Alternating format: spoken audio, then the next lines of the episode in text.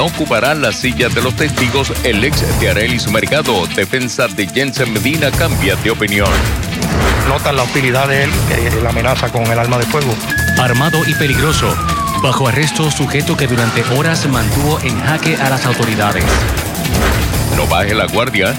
Vacunados contra el COVID pierden la batalla contra el virus. Un refuerzo de la vacuna es necesario para mantener las defensas.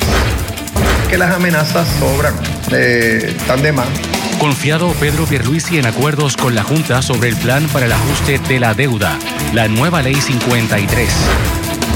¡Hola, niños! Un abuelo repleto de cultura e historia, Carlos Merced inmortaliza su voz en nueva serie para niños. Otro día caliente con buen sol y poca lluvia, tiempo generalmente seco se mantiene durante los próximos días.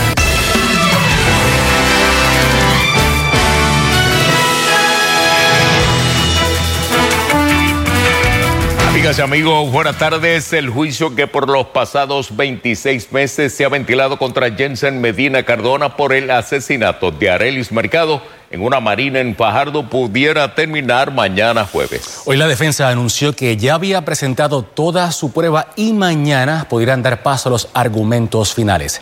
Ivette Sosa y Charito Fraticelli trabajan nuestra noticia del día. Edgardo eh, Tirado Pérez volvió a sentarse como testigo de la defensa de Jensen Medina en el juicio por el asesinato de Arelis Mercado. Durante el contrainterrogatorio, Tirado Pérez admitió que omitió detalles importantes en su informe tras examinar los vídeos del sistema NBR que captaron lo ocurrido en Villamarina aquel 18 de agosto del 2019. Y eso era importante, ¿verdad? La capacidad de esos, de, de esos discos duros.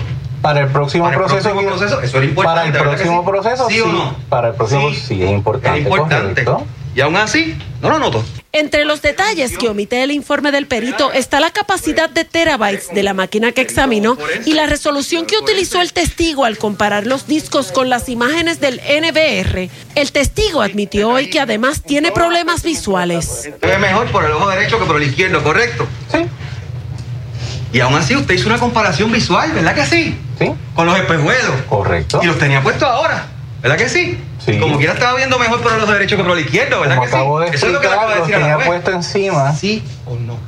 Le acabo de decir a la juez que ve mejor con el ojo derecho que con el Acabo- izquierdo, con los espejuelos puestos, ¿verdad? Acabo de explicar a la juez que, Que sí, como los que tenía sí puestos, no, estaba juez, mirando por encima. juez. ¿Sí o no? Sí, Luego de que la defensa solicitara en una moción urgente que el tribunal ubicara y citara al exnovio de Arelis Mercado, hoy informaron que por circunstancias que no detallaron, no lo estarán utilizando como testigo de defensa. La madre de la víctima entiende que ese testigo no tiene nada que aportar en este caso. Las parejas pueden haber diferencias, eso es algo normal, eso no te da di- derecho a ti a pegarle un tiro a nadie. Los familiares de la víctima entienden que el informe del perito fue deficiente. Trascendió hoy que el testigo ha cobrado 3.400 dólares por sus labores. Pone bien Sí. vago, bien pobre, lo que ese señor se sentó y, y testificó ahí como perito. Deja mucho que decir de él como perito. Durante la tarde, la defensa trajo al guardia de seguridad Eric Mata, quien ya había declarado como testigo del Ministerio Público. Al proyectar los vídeos del interior de la caseta de Villa Marina, la defensa estableció que el guardia estuvo más pendiente a su teléfono celular que a los vehículos que entraban o salían del recinto. En las imágenes tampoco se observó al testigo haciendo anotaciones en el registro de visitantes. Los argumentos finales de las partes están pautados para mañana. Para Telenoticias, Ivette Sosa. Amigos, entre tanto, la boda de Jensen Medina, celebrada en diciembre pasado en medio de este proceso judicial, pudiera ser considerada por algunos sectores como una herramienta de defensa y protección. Charito Fraticelli nos dice por qué. Aunque no figuraba en la lista de testigos, pero ante la posibilidad que fuera citada por el Ministerio Público, la boda de Jensen Medina con su novia y madre de su hijo, quien lo acompañaba la noche del asesinato de Arelis Mercado, constituye una estrategia de la defensa, a juicio del ex fiscal Ernie Cabán. Al casarse se activa el privilegio de cónyuge y eso le da una herramienta a la esposa de él para no declarar. Si el Ministerio Público la cita, ella puede invocar el, el privilegio para no declarar en contra de su cónyuge. Igualmente protegidas quedan las conversaciones dentro del matrimonio y aún después de divorciados, según se nos explicó. Según el licenciado Caban, no hacía diferencia para el desarrollo de este juicio el que la esposa de Jensen hubiera estado disponible para testificar. Porque allí hay tres testigos con conocimiento personal de los hechos y también tienen una evidencia científica que el arma que disparó la bala que le quitó la vida a Arelis salió de un arma de fuego de Jensen.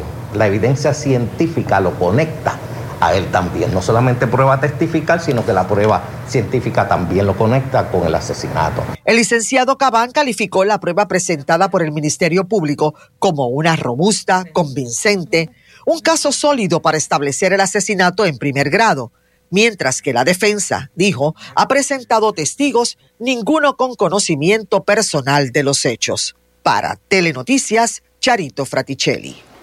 Telenoticias continúa con la más amplia cobertura de la etapa final del juicio contra Jensen Medina.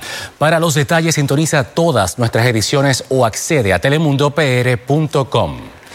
Mientras en el Centro Judicial de Mayagüez se erradicaron cargos por asesinato en primer grado y violación a la ley de armas contra Osvaldo Ferrer Martínez de 37 años por el asesinato de Micheline, una joven transgénero cometido en San Germán. A Martínez le fijaron una fianza de 800 mil dólares la cual no prestó. Se informó que el acusado se encontraba en probatoria federal por narcotráfico y sumariado a nivel estatal por tentativa de asesinato contra policías. Se entiende que hay otras personas involucradas en el crimen. Tras intensas horas de negociación, la policía arrestó al supuesto estudiante de medicina que se acuarteló en su hogar con un rifle, amenazando la seguridad de la comunidad. Fue necesario un negociador. Durante la intervención, un oficial resultó lesionado. Maribel Meléndez Fontán con la información. La paz y tranquilidad en la urbanización Mansiones del Este en Fajardo se vieron alteradas anoche por un residente que amenazaba la seguridad de los vecinos. Identifican a un individuo por portar un arma de fuego fuera de un vehículo.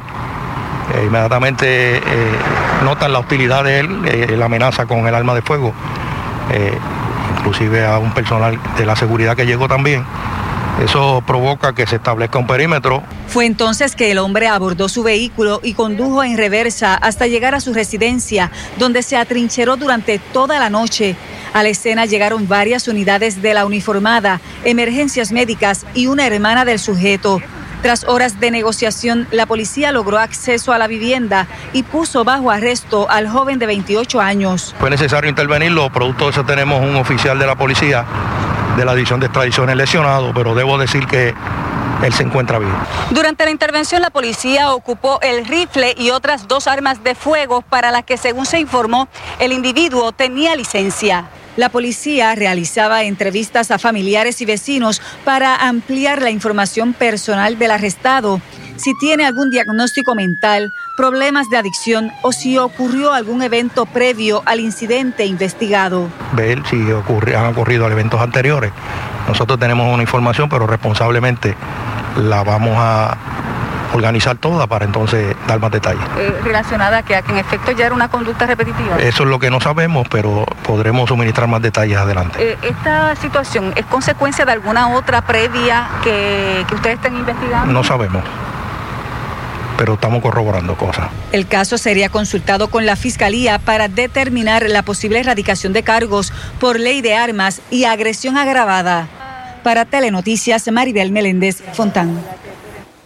El negociador de la policía trabaja en situaciones de grave peligro que podría incluir toma de rehenes, personas atrincheradas, intentos suicidas y situaciones con potencial riesgo de pérdida de vida. Su entrenamiento es uno especializado en actividades de alto riesgo y resolución de conflictos. Entre las características que debe reunir un negociador está la tolerancia para lograr una solución beneficiosa para todas las partes. También el autocontrol, es decir, moderar sus impulsos y reprimir sentimientos durante la crisis. Además, deben tener empatía ponerse en la posición del otro para comprender la situación desde la otra perspectiva. Además, rapidez y asertividad son piezas fundamentales. Rapidez para renovar estrategias y asertividad para demostrar firmeza sin ser agresivo ni sumiso y así completar de manera efectiva la negociación. Amigos, la aprobación anoche de la ley habilitadora del plan de ajuste de la deuda es un paso más en una accidentada trayectoria que ahora llevará la pieza legislativa convertida en ley anoche por el gobernador Pierre Luisi de regreso ante la jueza Laura Taylor Swain para dirimir las diferencias entre la Junta de Supervisión Fiscal y el gobierno de Puerto Rico. José Tevez y Luis Guardiola trabajan esta cobertura en equipo. El proyecto fue aprobado con el mínimo de 14 votos necesarios para convertirlo en ley. La Cámara Alta lo llevó a votación sin debate, siendo los estadistas William Villafañe y Henry Newman los únicos integrantes de la delegación PNP que le votaron en contra. La Junta de Supervisión Fiscal dijo hace dos semanas de que no tenía problema con que se eliminara del plan el recorte a las pensiones. Y yo planteé entonces por qué la Junta no enmienda de una vez, como ya ha enmendado en siete ocasiones, el plan fiscal y el plan de ajuste de deuda, para dejar claro que eso es lo que harán. Y en efecto, luego de esa comunicación enviaron un borrador que era totalmente contrario a eso. Pues entonces eso no merece ningún tipo de confianza por parte de la Asamblea Legislativa. El senador independentista José Vargas Vidot fue otro de los votos en contra de la medida. Para el legislador, el pago de la deuda con un interés de un 5% es insostenible y no hace factible el desarrollo económico y progreso del país. Estamos hablando de la misma alcancía para miles de cosas. Es decir, no estamos hablando de que alguien amplió el cimiento del dinero, eh, la base del dinero, pero la base del dinero es el plan fiscal, punto. Y, eso depende de la disponibilidad de fondos. Ante el rechazo de la Junta a este proyecto ya convertido en ley por el gobernador Pedro Pierluisi, el próximo paso será el proceso de mediación establecido por la juez Laura Taylor Swain, que está señalado para comenzar el próximo 8 de noviembre y pudiera tomar varias semanas. La Junta ya ha anticipado sus objeciones a la pretensión de la Asamblea Legislativa de ponerle condiciones a la emisión de bonos, así que eso irá por su cauce. Hay que recordar que aun cuando no se pudiera proceder con la emisión de bonos programada en el 1003, la Junta tiene la, jueza tiene otros remedios a su alcance, ¿verdad? Hay otras maneras de satisfacer el interés de los acreedores, que son quienes han diseñado todo este proceso eh, para su exclusivo beneficio. No fue posible contactar a los legisladores del Partido Popular y el movimiento Victoria Ciudadana que votaron contra la medida para incluirlos en la historia. Para Telenoticias, José Esteves. Y el gobernador Pedro Pierluisi no duda que el gobierno y la Junta pueda ponerse de acuerdo en un proceso de mediación federal sobre la mayoría de sus diferencias en torno a la nueva ley habilitadora. Pierluisi aceptó, sin embargo, que lo que respecta a la controversial congelación de beneficios para maestros y jueces será la jueza Laura Taylor Swain la que tendrá la última palabra. Luis Guardiola amplía. Luego de días de debates y dudas, Pierluisi firmó anoche la nueva Ley 53 que viabiliza el plan de ajuste de la deuda que calificó de sostenible, aún después de los cambios requeridos por la legislatura y el Ejecutivo. La legislación dice, sí, que eh, no va a entrar en vigor a menos que la Junta elimine del plan de ajuste el recorte a las pensiones. El mandatario aseguró que la legislación mantuvo el lenguaje rechazado por la Junta de Control Fiscal en la vista del lunes ante la jueza Laura Taylor Swain, referente a la protección de las pensiones públicas y las consecuencias que tendría que se insista en reducirlas. Lo que sigue es la mediación federal, que incluye a los presidentes legislativos. Se van a llegar a los acuerdos necesarios para que la Junta enmiende el plan de ajuste, y para que la juez pueda tomar todas las decisiones relacionadas a su posible confirmación. Pierluisi no cree que al cabo de las conversaciones bajo el ojo de la jueza de quiebras Bárbara Hauser sea necesario enmendar el nuevo estatuto. Más bien confía en dejar atrás las controversias con la Junta sobre el impacto fiscal de la nueva ley. Sin esta legislación no se puede dar la reestructuración, a menos que la, la juez fuera a ordenar otra cosa, pero Realmente sería un camino escabroso y, es necesaria esta legislación. En lo que el gobernador todavía no cree que habrá acuerdo con la Junta es en lo relacionado a la potencial congelación de los beneficios de pensión para maestros y jueces. Eso, señaló, tendrá que resolverlo la jueza Taylor Swain.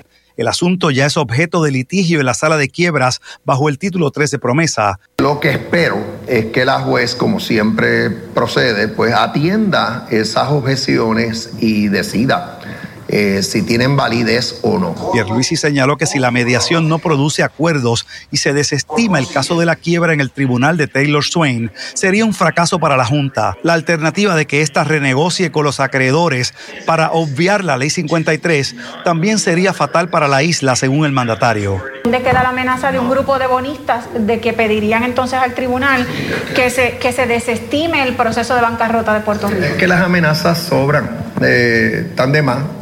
Para Telenoticias, Luis Guardiola. Jóvenes afiliados al movimiento Victoria Ciudadana convocaron a través de las redes sociales a una manifestación en la calle de la Resistencia en el Viejo San Juan, pero aún la protesta en contra de la ley que viabilizaría el plan para el ajuste de la deuda, como ven las imágenes, no ha comenzado.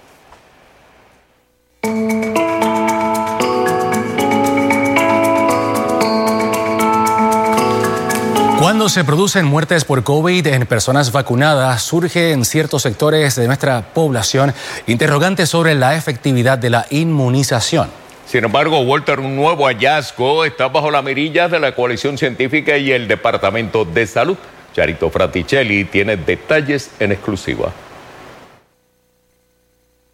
Aparte de las comorbilidades que pudieran llevar a la muerte a una persona vacunada contra el COVID, ha salido a relucir un nuevo ángulo que abona la importancia de las vacunas de refuerzo de acuerdo a la coalición científica. Personas que mueren habiendo sido vacunados, mueren por COVID, tenían su vacuna de más de seis meses.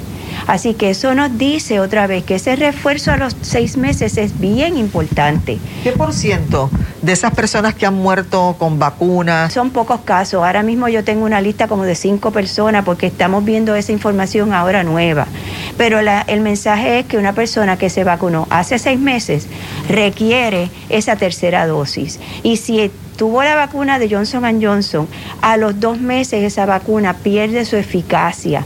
Por lo tanto, persona que tiene Johnson Johnson tiene que buscar cualquier otra marca de vacuna eh, para urgentemente vacunarse si pasaron dos meses de su dosis. Para que tengamos una idea, en dos meses la efectividad de la vacuna de Johnson Johnson baja un 15%.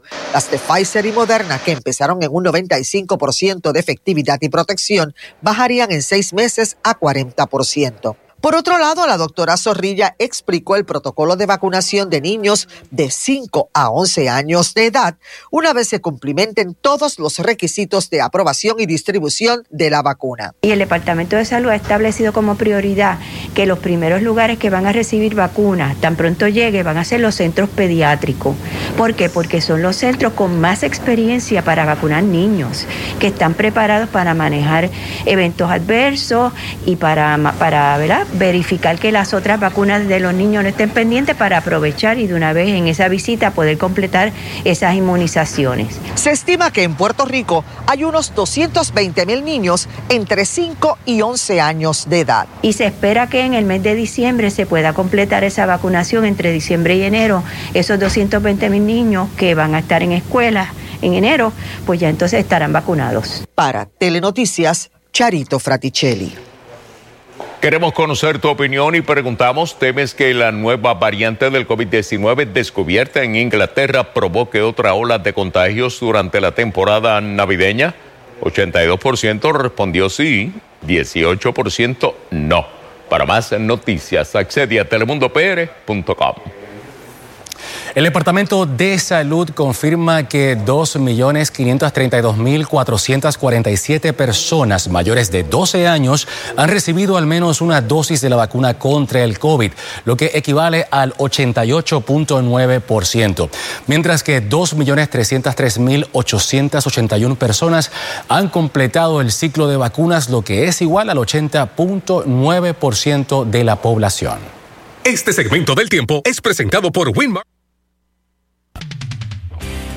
Sintonizas Guapa. la poderosa.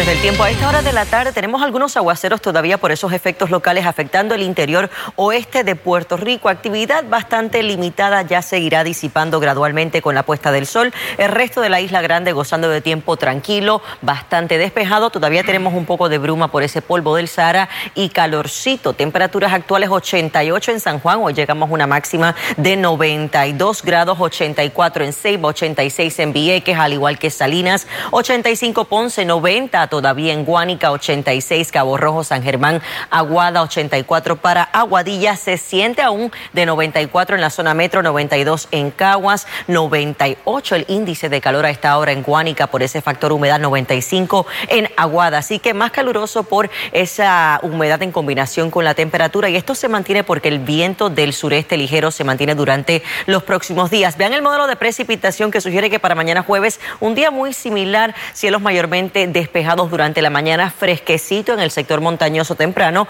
y luego lo que se logre desarrollar por los efectos locales al noroeste de Puerto Rico, nuevamente actividad que va a ser bastante aislada y que se disipa con la puesta del sol y así se mantiene este tiempo bastante estable. Tenemos todavía ese aire seco, esa bruma por el polvo del Sahara y mientras el viento continúe del sureste va a continuar bien caluroso en cuanto a las temperaturas máximas. Noten que tenemos la cercanía ya de una vaguada prefrontal que los puede brindar un poco más de inestabilidad atmosférica para el desarrollo de los aguaceros de la tarde, pero realmente sin mayores cambios. La alta presión está establecida y va a estar eventualmente transportando un poco más de humedad durante la próxima semana. En cuanto a la actividad tropical, todo tranquilo entre el arco de las Antillas y África, solo una onda tropical y no tiene potencial ciclónico. Vistazo actualizado al tiempo en la próxima intervención.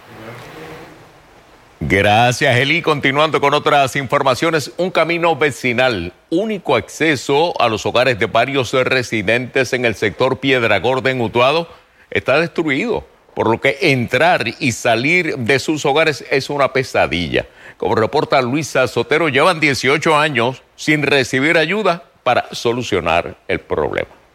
Promesa, promesa y a fin y al cabo nada, nada, nada que ver. Un camino deteriorado es lo que se puede visualizar en el sector Piedra Gorda, en el barrio Mameyes, en Utuado. Camino que es el único acceso que tienen varios residentes del lugar a sus hogares. Para llevarme a la diálisis, tienen que venirme a buscar. Porque, porque hay veces que cuando me toca, si, si la hija mía me, me lleva, pues no, no puede subir por cuenta del, del problema del- de que si llueve, los cajos no suben. Este hombre es paciente de diálisis y este camino ha significado múltiples problemas para su transportación. Además comentaba que el último trabajo que se realizó en esta cuesta empinada fue hace 18 años y que con las lluvias cada día continúa empeorando. No hay su- que suban. Cuando llueve se quedan entacados ahí. Así que lo tiene que subir a pie. Sí. Los residentes del lugar indican que en ocasiones se sienten en el olvido ante las múltiples promesas que han recibido durante los pasados cuatrenios. Sin embargo, a este momento no han visto acción. De hecho, ya parte de su carretera, como pueden ver en esta imagen, se encuentra intransitable. Si, si el carro se queda a mitad de cuesta para darle para atrás, Hacho, es un revolú de Hacho. El actual alcalde indicó que está consciente de las necesidades de esta comunidad y que había intentado realizar unos trabajos que no pudieron ser completados. Fuimos a tratar de llevar un digger, de tirarle de material eh, de asfalto molido, pero realmente en aquella cuesta no funciona porque entonces lo que íbamos a hacer era agravarle la situación porque entonces los carros van a patinar. El problema es que tenemos que hemos tenido la subasta paralizada de asfalto. Nosotros tenemos, hoy mismo firmé un proyecto de 2 millones de dólares para tirar asfalto en todas las comunidades de nuestro municipio, pero la realidad es que está en impugnación y está en tribunal ese proceso y nos ha atrasado a nosotros. El alcalde señaló que ahora mismo tiene carreteras estatales en tierra y que cerca de 11 puentes necesitan reparación. Nosotros eh, hicimos ahora, adjudicamos un paper nuevo, un rolo nuevo, buscando que el municipio sea su propia empresa para tirar asfalto dentro de estas comunidades. Para Telenoticias, Sotero. La recién estrenada Ley 53 continúa creando controversia en Puerto Rico.